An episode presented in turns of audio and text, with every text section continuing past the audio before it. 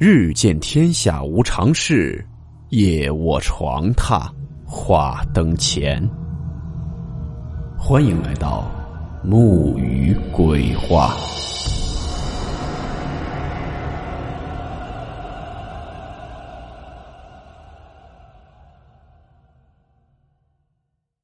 今天这个故事是一位叫做紫金的朋友分享的，他曾经听他姥爷讲述过的。一个真实事件。事件名称：昌鬼。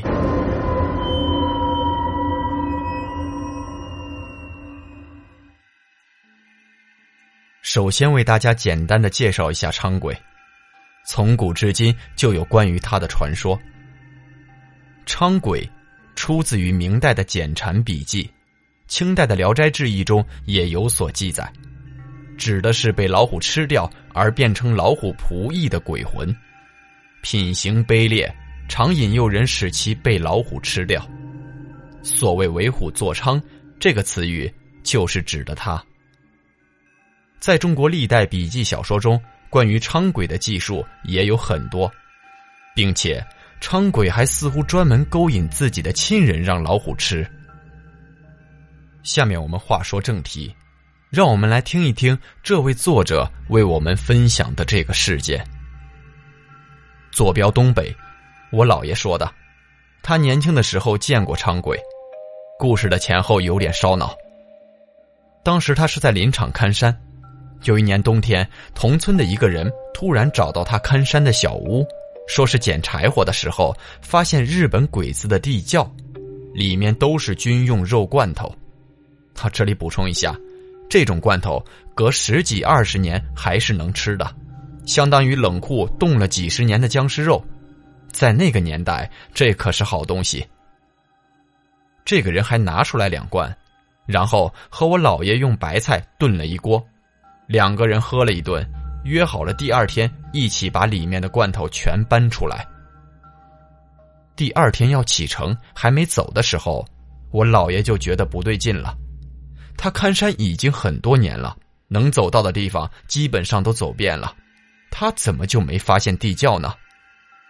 当时我们那儿的确有个日本军营，不过距离林场很远，但是怎么会把罐头藏在深山里呢？再加上我姥爷成分是富农，如果这事儿被人发现了，就不是打发看山了，更惨的后果都有可能。我姥爷越想越害怕。于是就说：“这么大的事儿不能藏着，必须得和大队长汇报。”于是就留那个人在山上，自己步行二十多里回村里报告。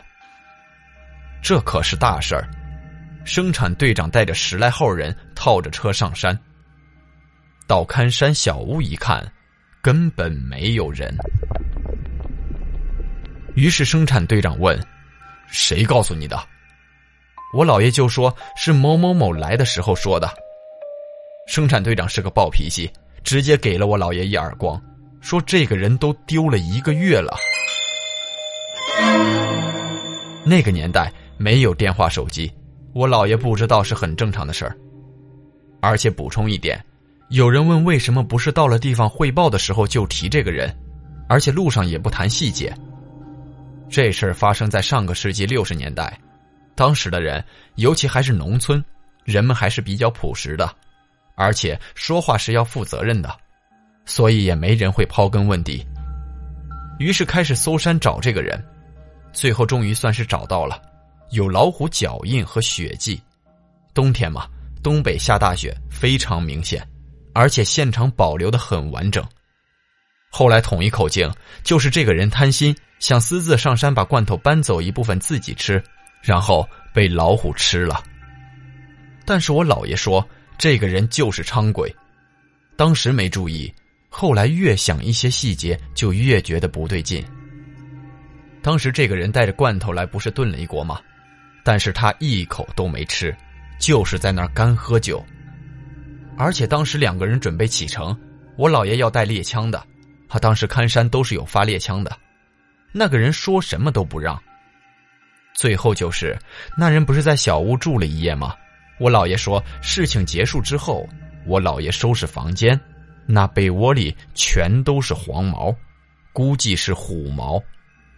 我姥爷最后说，这人就是被老虎吃了，成了伥鬼，骗我姥爷去喂老虎。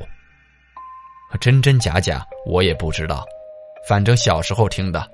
但是从一个唯物主义者的角度，我相信他们最后统一口径说的就是这个人贪心上山被老虎吃了。首先，军用罐头我姥爷确实是吃了，那么说明真的存在这个地窖，否则一只老虎能够凭空变出肉罐头，这恐怕上帝都未必做得到吧？有这能耐还用伥鬼骗人吃饱饭？然后很重要的一点。我姥爷回忆的细节其实不是太经得起推敲的，比如说不让带猎枪，未必是怕杀老虎，也许是害怕我姥爷干掉他独吞呢。那个年代，荒山野岭杀个人，说真的，没人能查到。还有就是不吃菜只喝酒，我姥爷是喝了很多的，他怎么能完整的记得对方一口菜都没吃呢？最重要的是。被窝里的黄毛，又没用 DNA 鉴定，是如何确定是虎毛呢？我也在农村生活过，帮着大舅放过牛，沾一身牛的黄毛也很正常。或者说家里养狗，正好是黄狗，身上有黄毛也不是什么奇怪的问题。哈，我姥爷三六年生人，目前仍健在。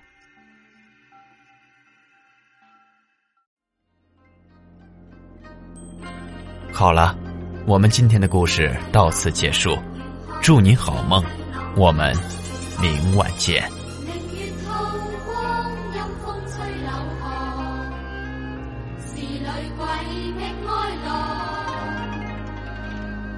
谁人愿爱凄厉鬼新娘？